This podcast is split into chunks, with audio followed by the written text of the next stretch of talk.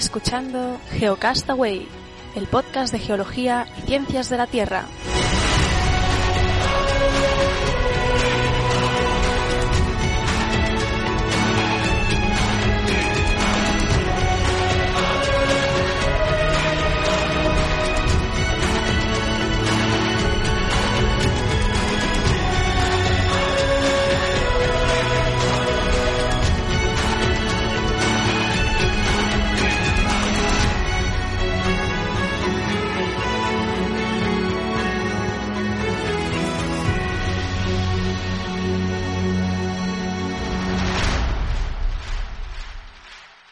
Muy bien amigos, saludos, bienvenidos a Geocastaway, el podcast de geología y ciencias de la Tierra en esta edición semanal. Hoy es 22 de octubre, miércoles 22 de octubre del 2014. Hola Vicen. Hola, ¿qué tal?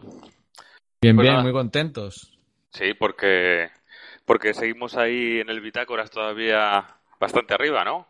Sí, vamos segundos en la segunda clasificación parcial y no sé si mañana o pasado va a salir la otra parcial y vamos a ver cómo, cómo hemos eh, evolucionado, si para arriba, para abajo nos mantenemos, pero bueno, pase lo que pase, eh, llegar a estas alturas y en esa posición es de agradecer a todos nuestros oyentes, nuestros eh, geonáufragos del mundo que habéis votado. Y bueno, si no habéis votado todavía, pues lo podéis hacer a través de nuestra página web, hay un banner, mm, también si tenéis un smartphone, os estáis escuchando por un smartphone, vamos a intentar poner el link en, en las notas del, del podcast para que, bueno, vamos a intentar facilitar el, el voto para, pues a ver si podemos llegar a, a ser, eh, a quedar entre los tres finalistas, porque los tres primeros son los que van a ir ya a una selección, pues por jurado de, de a ver quién gana, ¿no? Pero bueno, ya llegados a estas alturas, pues eh, sigamos, sigamos picando piedra. Podéis votar en geocastaway.com barra bitácoras. Ya hemos hecho hasta un enlace ya eh, de estos cortos para facilitar la cosa, porque la verdad no nos lo creemos, pero bueno, ahora ya que estamos aquí vamos a facilitaros lo, lo más posible que podáis, podáis votar y, sobre todo agradeceros. Agradeceros que, que vayamos segundos eh, en esta segunda clasificación parcial. Muchas, muchas, muchas gracias. Y otro recordatorio es las jornadas de podcasting, que son este sábado 25 ¿eh? en Barcelona. Que Eh, vamos a tener a Óscar ahí. Oscar va a estar por ahí y pues os animamos a que si estáis cerca, eh, pues os paséis y nada. Yo creo que va a ir con la camiseta de Geocastaway. eso- eso es lo que voy a decir, creo que va a ser, va a ir con la camiseta de Geocastaway, va a ser fácilmente identificable. Sí, Y sí. bueno, también Bueno, tenéis. Dime, dime. No, que creo que mi padre va a ir también. Yo le he dicho que iba a, que iban a ver las jornadas, o sea que a lo mejor hasta, hasta mi padre va por ahí. Y yo, yo le dije que se pusiera la camiseta porque él tiene una, así que a lo mejor eh, lo veis también a mi padre. Pero yo- el, el de la coleta ese es Óscar, ¿no? No tu padre. bueno, No sé si se ¿lleva ha cortado el pelo. todavía, Oscar? No, no sabemos, no sabemos, No, pero no- bueno. no sé si se ha cortado el pelo, Oscar. ¿eh? Bueno, en cualquier caso, alguien habrá ahí con una, una camiseta de Geocastaway. Camiseta que podéis encontrar en, en nuestra tienda de merchandising con taza, hay tazas y camisetas bien bonitas. En geocastaway.com barra tienda. Bueno, ya, ¿cuánta publicidad estamos haciendo? Sí, sí, parecemos ya, vamos, unas grandes almacenes. sí, sí. Pues nada, empieza tú con las noticias del... Sí, yo voy a tratar de hacer unas cuantas, pero breves. Y empezamos por una de la formación de las Bahamas. Porque resulta que hay un nuevo estudio eh, de la Universidad de Miami que, en, el que, en el que nos habla de que el, el polvo procedente del desierto del Sáhara ha desempeñado un papel muy importante en la formación de las Bahamas. Eh, bueno, en especial en los bancos así que han estado estudiando un poco más esta gente. Pero pero claro, cuando uno piensa esto, dice, oye, va, a ser el directamente el, el responsable de la formación de, de las islas. No, no es eso, ¿no?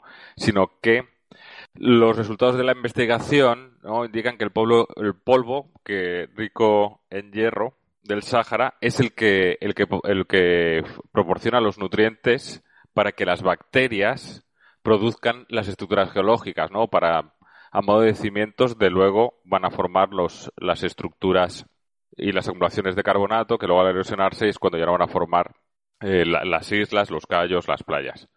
Y entonces, pues que han investigado las concentraciones de, hierro y manganeso, que son, según, según los dos elementos químicos que delatan el polvo atmosférico, en unas 270 muestras del fondo marino, eh, eh, recogidas aquí en el Gran Banco de las Bahamas durante tres años, y ha encontrado que las mayores concentraciones de estos elementos aparecen al oeste de la isla de Andros y una zona que cuenta con la mayor concentración de las masas de aguas cargadas de sedimentos blancos producidos por las cianobacterias fotosintéticas. Y, sugieren que, estas altas concentraciones de polvo rico en hierro que el viento lleva desde el, Sáhara a través del Océano Atlántico son responsables de la existencia de, este gran, de este gran banco de las Bahamas, que es el que ha ido creciendo durante los últimos eh, 100 millones de años. Y bueno, ¿cómo?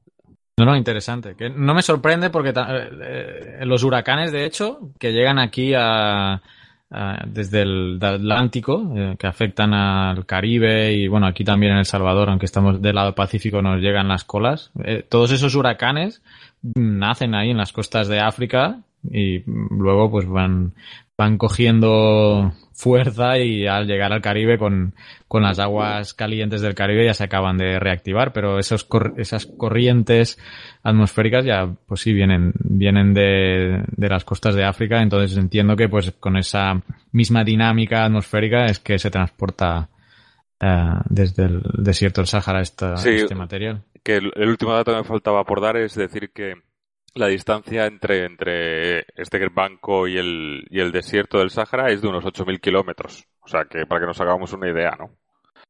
Así que nada, con esto terminé yo mi primera noticia. Bien, pues yo tengo una sobre el agua, es un tema que nos gusta eh, tratar. Eh, y sobre todo por el tema de los conflictos del agua. Que bueno, ya he mencionado algunos documentales en, nuestro podcast mensual. Y claro, uno piensa en conflictos del agua, pues imagina eh, pueblos en África, en, la India, en, lugares, digamos, de países en vías de desarrollo o, del tercer mundo directamente. Pero eh, resulta que ya en el primer mundo, conocido así, no es un término que me guste hablar ah, primer mundo, segundo mundo, tercer mundo, pero bueno, como ya está conceptualmente establecido así, pues así nos entendemos. Pero ahora las Naciones Unidas ha tenido que enviar una delegación a Detroit. Detroit, sí, sí, la ciudad de Estados Unidos, porque eh, el pueblo, bueno, la ciudad de Detroit, que está en bancarrota, ah, su departamento de agua ya encantarillado, eh, pues eh, tenía previsto cortarle el agua a las personas que no pagaban el servicio. Y para mediar el tema, pues va, va a ir una delegación de la ONU. Claro, hay, entonces hay toda una movilización de pues gente que no puede pagar el servicio por, por gente, porque hay pobreza en el primer mundo, obviamente también, y no pueden pagar el servicio y quieren cortárselo. Entonces se ha establecido un gran debate en torno a si el agua es un derecho humano o no, porque la Unión Europea, hay la Unión, las Naciones Unidas, eh, en su carta de de los derechos humanos así lo tienen, ¿no? Como un, elemento vital para la vida. Ah, claro, unos alegan, pues, eh, esta Carta de las Naciones Unidas, otros dicen que eh, esto es para momentos de, de, guerras, de crisis, de países, o sea, eh, ya hay un, un, cambio, ¿no? De concepción según a dónde se aplique eso. Lo que está claro es que llevar agua, todo el sistema de depuración de transporte, eso tiene un coste. Y eh, pues aquí está el debate, ¿no? Si eh, debe ser gratis o no. Y buscando en la noticia hay un caso curioso que es el de Dublín, porque también hubo protestas, o sea, ya vemos no solo, o sea, esta de Detroit me ha servido para poder enlazar, porque durante este año ha habido protestas en Dublín porque a partir del 2005 van a cobrar a sus habitantes por el uso del agua. Sí, sí. O sea, hasta ahora Dublín era, era la única ciudad de la OCDE que no cobraba a, a sus habitantes por el uso del agua. Y de hecho tienen una... He encontrado un documento de la reforma del agua en Irlanda y la primera frase, la primera frase del documento, que no sé cuántas tiene, porque la tengo en, en el navegador, pero lo primero que dice es, está en inglés, pero voy a intentar así traducir sobre la marcha. Eso es la- We are the only country. Dice, somos el único país en la BCDD donde los, los usuarios no pagan directamente por el uso del agua. Entonces dice, nuestro modelo actual de eh, llevar el agua, o sea, de, sí, de water provision, eh, de suministro, sí, sí, de suministro. Nuestro modelo de suministro, que es ilimitado, es ilimitado, o sea, no, no importa cuánta agua consuma una persona o una familia, eh, sin cargo, o sea, estamos dando eh, agua sin ilimitada y sin cobrarles, dice, esto es imposible de sostener. Así empieza el documento. Entonces, Hombre, eh, Ti- Tiene su lógica, obviamente, porque el- los costes de suministro y tal, no de producción, porque el agua simplemente, pero sí de recole- recolección, tratamiento y todo eso tiene un coste. Y luego, aparte de eso, también tiene un factor regulador en el sentido de que todos somos conscientes de que si algo te cuesta dinero, normalmente eres- tienes más cuidado con eso que si es totalmente gratis, ¿no? Para evitar el, el derroche, ¿no? Del, de agua. O sea que hay que buscar también un compromiso entre el acceso al agua y que todo el mundo tenga un acceso al agua y que sea asumible y que, y que no, no, no dé lugar a, ¿no? a, ese- a derrocharla y a tirarla porque no cuesta nada, ¿no? El agua es un recurso muy valioso y hay que saberle el valor, aunque no sea solo un valor económico. Efectivamente. Eh, también ha habido protestas en Sao Paulo, hubo en Bolivia por temas de privatizaciones. Eh, hay protestas en Texas contra los municipios que les venden agua a las empresas de fracking. Eh, en fin, bueno, una serie de problemáticas ya estamos viendo con el tema del acceso al agua. También dónde se hacen las, las urbanizaciones. Muchas veces se construye y luego se busca el agua. A mí a lo mejor no hay agua. Hay un caso, por ejemplo, en Australia que el 90% del agua la tienen que traer por cañerías desde sus sitios remotos. Y no nos vamos muy lejos. En Barcelona hubo de agua este, hace unos años. Me acuerdo que tenían que llevar hasta con barco. eh, A, Mallorca, agua. a Mallorca. O a Mallorca. Entonces, Mallorca. bueno, eh, ya en España ha habido conflictos por, por el agua, el trasvase del Ebro, etc. Y si no recuerdo mal, se hizo un tratamiento interior al, a los tanques. Eso estoy, estoy hablando de memoria y puede estar totalmente equivocado, si eso no que nos corrijan los oyentes. Pero si no me equivoco, eh, no se esperó el tiempo suficiente para el secado o el tratamiento y el primer viaje creo que el agua hubo que echarla porque no era apta para el consumo humano. Pero, sí, creo que Oscar lo comentó cuando ya lo- lo pero habíamos no, dicho. no, no, o sea, estoy hablando, igual es una leyenda urbana, pero yo, yo creo que pasó así, ¿eh? O sea, tampoco.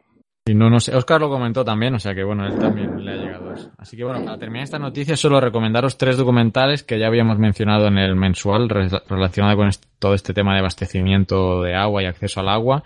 Uno que es eh, Thirsty Wall, otro que se llama Blue, o sea, Mundo Sediento, el otro es Blue Gold, o sea, oro azul, y el siguiente Bottle Life, o sea, vida embotellada. Estos tres documentales os podéis, yo los he visto en Netflix, pero bueno, ahí buscad en Google y seguro que, que los encontráis. Alguno incluso puede estar en YouTube. Thirsty Wall, Bottle Life y Blue Gold. Y yo hasta aquí me quedo con esto del agua. Pues yo sigo hoy con mi ronda de noticias cortas. Y, Carles, ¿cómo, se, cómo te estudiaste tú que se formaban las estalactitas y las estalagmitas? Cuando me lo explicaron, ¿cuál es Sí. cuál? ¿Quieres- me estás No, preguntando? ¿cuál- bueno, vamos a empezar por eso, para empezar. ¿Cuál es cuál? Eh, ¿Cuál es cuál? Mira, estalactita es la que está arriba porque cae, porque se escribe con C, es estalac porque Vale, cae, está arriba. Y Vale, acuerdo. estalagmita es la que está abajo. Bien. ¿Y cómo Por se cierto, forman? por cierto, Dime. ¿tú sabes No. este que dice estalagmita? Dice no, estalactita. Vale. Estupendo. Seguimos. Bueno, ya no Es te voy a preguntar más. Me, lo estaba guardando para el mensual, Bueno, pero yo- es que yo- me, me lo has puesto aquí, me has, me has puesto un centro en, en el punto de penalti y he pegado una volea impresionante. Pero bueno, yo cuando estudié que era, bueno, que eran eh, estructuras de origen puramente geológico, bueno, con las concentraciones, la presión de CO2, todas esas cosas, ¿no? Pero hay un nuevo estudio eh, coordinado de- del Centro de Estudios, Centro Nórdico de Estudios de la Evolución de la Tierra, en una universidad del sur de Dinamarca, eh, la Universidad de Umea en Suecia y también de la Universidad de, la, de A Coruña, eh, en que hablan de que han hecho un análisis de estalactitas y estalagmitas en una caverna al norte de Suecia, de unos 30 metros de largo, y en las que han encontrado la contribución activa de bacterias.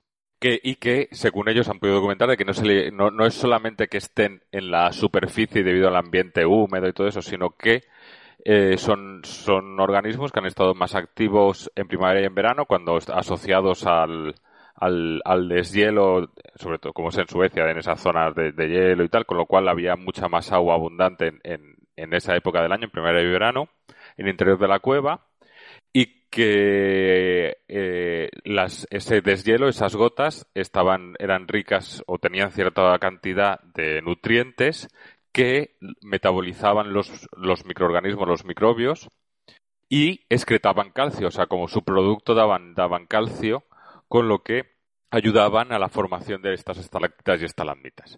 Y que sin esta actividad microbiana, pues las estalactitas y estalagmitas serían, obviamente, o de menor tamaño, o incluso pudiese llegar a ser de que, de que no se hubiesen llegado a formar.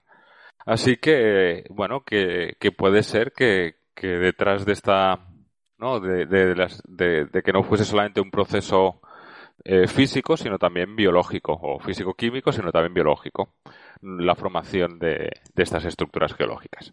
Vaya, vaya, los microbios. Ayer estaba, en la, semana pasada hablábamos de que estaban en la estación espacial. Hoy hace dos, hace dos. Estalactitas. Bien, bien. Pues mira, yo voy a seguir enlazando también una noticia de la semana pasada que hablamos de la Philae. ¿Te acuerdas que era el módulo que lleva la Rosetta que va a aterrizar sobre un, eh, un cometa que se llama. Ya estoy. A ver, que tiene un nombre tan complicado. 67P Churyumov-Gerasimenko. Vale. Eh, pues eh, la Agencia Espacial Europea ha lanzado una campaña para bautizar este emplazamiento donde va a aterrizar, que digo yo que podrían hacer un concurso para cambiarle el nombre al propio cometa, ponerlo más fácil.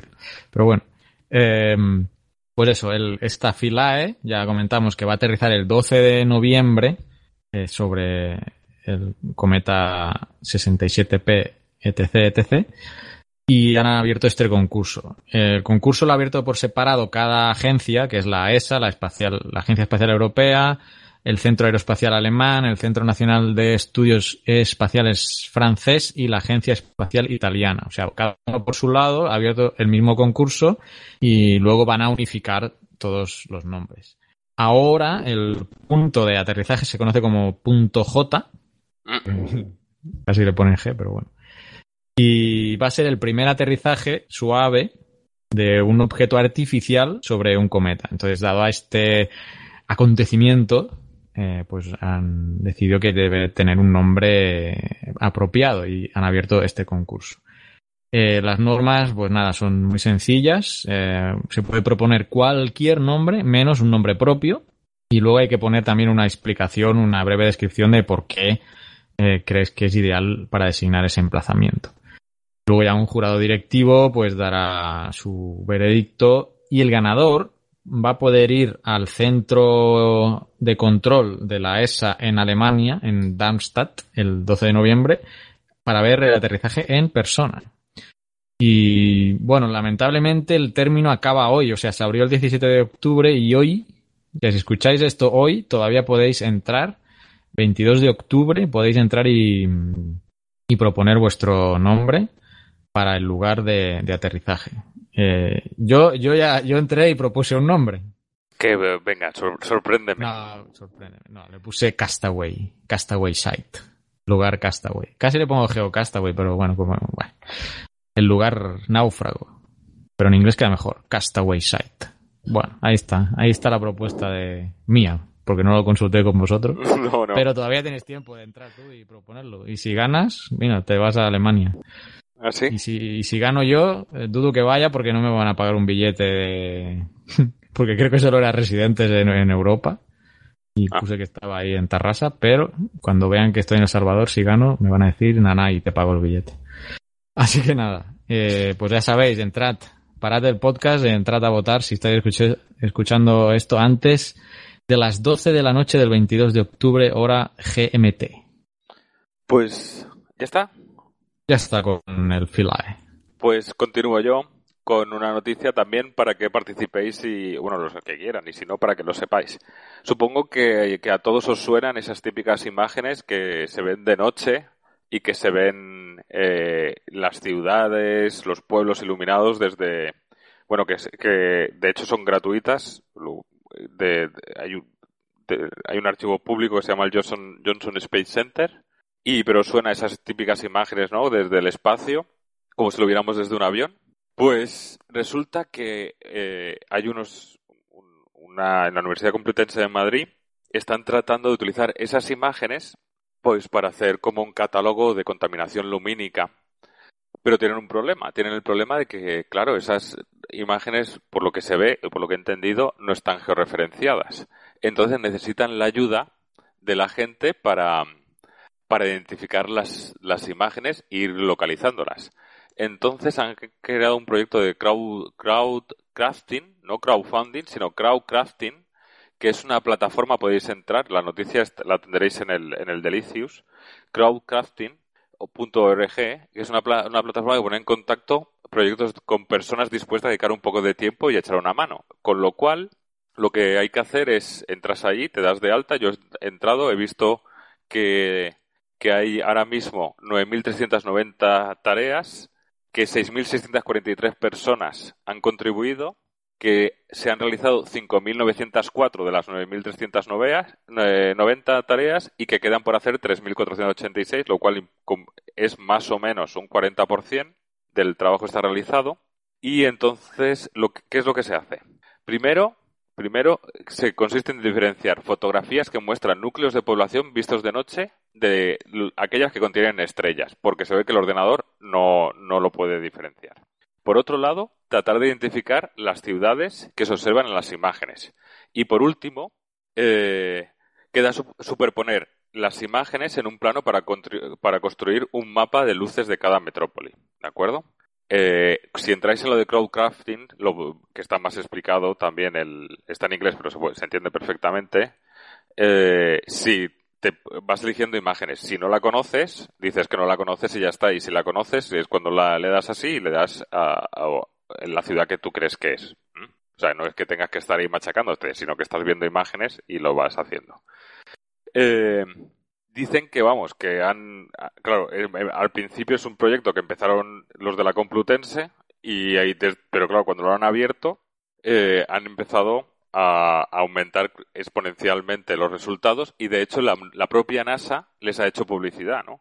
Cuando lo abrimos, eh, dice uno de los investigadores, en apenas unas semanas pasamos de tener 4.000 tareas terminadas a 21.000 y gracias a la publicidad que nos ha hecho la NASA hemos llegado a los 70.000 en un día. ¿De acuerdo? Tampoco os penséis que vais a eh, depende el futuro solo de vosotros, ¿no? Eh, para evitar posibles errores, en un principio cada una era examinada por 30 sujetos, pero para agilizar el proceso tiene que ser, eh, tiene que estar reducido a 5. Y consideran que, si hay 5 personas que, que coinciden, el margen de error está por debajo del 2%. Así que ya lo sabéis, eh, entrar en Crowdcrafting y buscar el proyecto. El proyecto se llama Lost at Night, ¿vale? By José Gómez Castaño, que está, que pertenece a la, a la, a la Complutense. Y por cierto, este es de, la Complutense, pero he visto que hay muchos más proyectos con los que podéis contribuir con vuestro tiempo. Así que nada, ahí lo dejo. Qué bien. Bueno, sí, yo lo voy a, no, no lo conocía. Yo, yo, yo lo vi a, a, través de la noticia, he entrado en el enlace y, y nada, puedes ir ahí, puedes ir buscando y eso. Ahora luego le daré. Yo conocí un proyecto que se llamaba Zoo Universe, creo, bueno, todavía existe, que es eh, identificación de galaxias eh, y también de exoplanetas, creo, se puede buscar. Pero bueno, como no me lo he preparado, creo que era Zoo Universe. Y, pero bueno, es el mismo rollo, ¿no? Te pasan imágenes y, y tú eh, identificas qué tipo de galaxia es. Por, ese es uno de los proyectos. Y el otro, en función de, creo que era por el, porque una manera de detectar los exoplanetas es si hacen sombra cuando hacen el tránsito enfrente de su estrella, y entonces eso afecta en algún registro pues, lumínico. Entonces ellos te pasan como esa, esa gráfica y tú detectas eh, los, si, es, si es algo periódico o no, entonces tú puedes detectar algún patrón que identifique que hay un exoplaneta ahí. Estoy hablando un poco de memoria, pero creo que era por ahí. Y bueno, un poco en el mismo rollo este que estabas comentando tú. Muy bien, muy bien. Voy Pero ha parecido súper súper interesante y, y, bueno, que tiene yo he hablado de las tres etapas, entiendo que las, eh, las tres etapas son tres proyectos diferentes de crowdcrafting que puedes en los que se puede participar, ¿de acuerdo? O sea que eh, yo he puesto uno, pero está Night Cities ISS, están, bueno, que hay diferentes, pero vamos, que, que están Lost and Night, Dark, Dark Skies y, y Night Cities, o sea que, bueno, está interesante. Bien, apuntado, apuntado. Vale, pues mi última noticia o comentario es acerca de un volcán en, en, Sumatra, un volcán que se llama Sinabung, en el norte de la isla de Sumatra, y que, bueno, lo traigo porque hay unas imágenes espectaculares de gente muy cercana al, volcán que ha tomado unas fotos eh, impresionantes. Entonces, si podéis entrar en internet y buscar esas fotos, vais a alucinar. Este volcán, obviamente, bueno, se encuentra en una zona muy activa volcánicamente, como es Sumatra. Eh, concretamente, Sinabung es un volcán de, es un estrato volcán de 2.460 metros. Y bueno, el contexto un poco geológico es un contacto de placa, eh, un límite convergente entre la placa de Eurasia Oriental, concretamente la placa de Sunda y de Birmania, con la placa de la India y, Australia.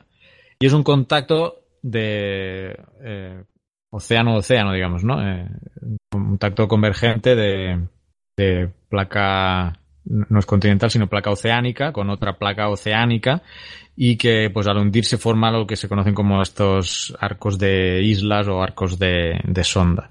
Toda esta zona eh, pues es, se caracteriza por, por esa formación de límite convergente de dos placas eh, oceánicas, que es lo interesante aquí geológicamente hablando. Y eh, también esa zona es la que generó también, obviamente se generan terremotos y ahí fue donde el 2004, que fue el, el, gran tsunami de, que hubo, 2004, si no recuerdo mal, ¿verdad? Creo que sí. Sí, ¿no? y, bueno. Yo creo que fue el 2004, el, tsunami de... Indonesia. Pues. Bueno, no puedo confirmar el dato, pero otra cosa interesante es que este volcán llevaba 400 años y entró en erupción en el 2010 y ya se ha mantenido más o menos en erupción desde esa época. Entonces, ¿qué quiero decir con esto? Que sí, sí que fue, fue en el 2004. ¿eh? Sí, ¿verdad? Entonces, eh, también este dato me resulta interesante, ¿no? Eh, después de 400 años sin actividad, se despierta. Entonces, ¿cuál es el límite? ¿Cómo, cuándo se puede decir que un volcán está inactivo? Yo diría que nunca. Eh, un volcán yo creo que nunca se puede decir ya que está inactivo. Uh, si, bueno, tiene características todavía de volcán y no ha sido erosionado, ya no queda rastro de él, pues bueno. Pero diría que, que, los de Olote están totalmente inactivos. Bueno, eh, mm, no sabemos, ¿eh? Yo diría que están latentes. Porque por, eh, no hay una concepción clara, pero podríamos hablar de, de miles de años ¿eh? para que un, o sea, por ejemplo, mil años para que un volcán pueda declararse eh, extinto. Que no, eso no implica que no pueda entrar en erupción en el futuro. Cuidado. Es una fina línea que, que define eso, pero y tampoco en la bibliografía que, que existe no hay un límite claro. Aquí en El Salvador mencionan 500 años mm, y hay otras mm, bibliografías que hablan de mil, mil años sin eh, actividad. Entonces, bueno, este pues estuvo 400 años y a lo que me refiero es que por mucho que un volcán no haga señales de vida, en cualquier momento se activa se activa el mecanismo, se alimenta la cámara magmática y, y ya tenemos volcán activo de nuevo. Y bueno, y yo ya está, solo mencionar eso, que entré a ver las, las fotos de, este, de esta erupción, que son interesantes y impactantes. Por suerte no, no ha habido grandes daños, algún daño, no ha habido muertes. En la del 2010 sí que hubo muertos. Eso fue, ah no, perdón, eh, en el 2010 se activó, digamos, y en febrero de este año ya hubo una importante erupción, que ahí hubo muertos, ya en febrero de este año. Y ahora ha vuelto, eh, ahora hace un par de semanas, eh, volvió a entrar en erupción con, con, estas imágenes impresionantes que os decía. Y nada, ya he terminado. Pues yo voy con un par de breves, brevísimas. La primera sobre los ríos en España es que Ecologistas en Acción ha, empezado un proyecto con la idea de poder identificar ecosistemas eh, limpios y que estén bien sin intervención humana de, los ríos de España para poder declararlos como reservas naturales fluviales. Esto viene porque hay una ley, la ley la ley la tengo por aquí, la ley 11 barra 2005 que modifica la, la, ley de la 10 del 2001 del Plan Hidrológico Nacional, donde se expresa que se demarcarán con la finalidad de preservar sin alteraciones aquellos tramos de ríos con escasa o nula intervención humana. Entonces sí que existe cierto catálogo y cierta eh, ahí, pero que ellos consideran que es insuficiente. Eh, que hay una propuesta de catálogo nacional de reservas fluviales realizado por el Centro de Estudios y, Experimentación de Obras Públicas, el CEDEX, pero bueno, Ecologistas en Acción lo consideran insuficiente y están tratando de identificar más zonas para ver si consiguen añadirlas a este, a este catálogo. Ahí lo dejo, hemos dejado también la noticia por ahí colgada. Y el último es son dos noticias independientes que yo he juntado un poco así en la batidora. No sé si es un poco también de demagogia, pero aprovechando que ha salido una noticia que va saliendo cada X meses, que de lo que hemos hablado bastante, de que en el CSIC, el Centro Superior de Investigaciones Científicas de España, pierde el 15% de su personal en dos años y medio. Con, con otra noticia de un investigador que está, resulta que ha empezado la construcción en Suecia, en Lund, de la Fuente Europea de Neutrones por Espalación, que es un mastodonte de ciencia europea con la que colaboran 17 países, entre ellos está España, y que tiene, bueno, que España trató de, compitió por albergarlo en, en Bilbao, en la zona de Bilbao, y que la infraestructura principal va a costar alrededor de 1.800 millones de euros. Entonces, han hecho el cálculo así y hacen determinadas comparaciones que pueden resultar un poco odiosas, ¿no? Lo primero que dicen es que Suecia, que es el país anfitrión donde se va a realizar, eh, se compromete a pagar el 35%, que equivale a unos 630 millones de euros. Luego el segundo es Dinamarca, que pagará el 12,5%, pero que va a tener un centro de análisis de datos en Copenhague. Pero comparan esos 630 millones que va a invertir Suecia, los que se ha comprometido Suecia para poder albergar y poder tener el, centro allí, con la inversión inicial para construir carreteras radiales en Madrid, que fue que, se disparó unos 1.500 millones. Ahora son deficitarias y creo que el gobierno español las ha tenido que rescatar. Equivaldría esos 630 millones a unos 50 kilómetros del AVE Madrid-Valencia o a, una medida de gasto que se está extendiendo últimamente, que es una comparación que se realiza muchas veces, a cinco aeropuertos vacíos de Castellón. Con lo cual, bueno, sí, es un poco. Los números no son tan fáciles, las cosas no son tan sencillas, está, está claro, pero bueno, que, que también eh, en qué pretendes invertir, ¿no? Hay varios artículos esta semana por ahí, que, qué modelo quieres tener, si investigación y desarrollo o infraestructuras, y bueno, que obviamente está claro por dónde tiramos en España y lo que nos gustaría a nosotros. Así que yo con esto termino. Muy bien, pues nada, solo un último dato. El último, la última erupción del volcán Cruzcat en Olot, en Girona, fue hace 13.000 años. Así que ahí está el dato. Y bueno, ya queda a vosotros si con 13.000 años de inactividad lo consideráis extinguido o no.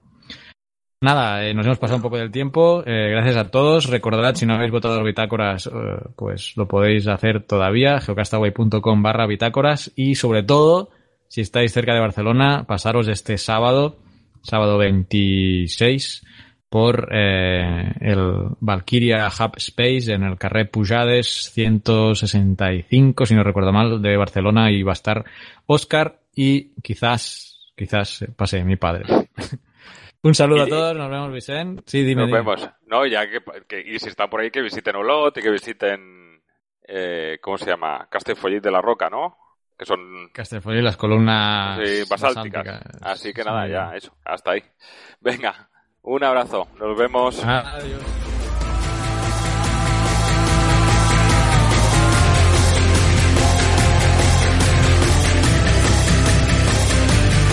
Envíanos tus comentarios, preguntas o sugerencias a geocastaway.gmail.com Puedes escribirnos en nuestra web geocastaway.com Búscanos en Facebook y en Twitter.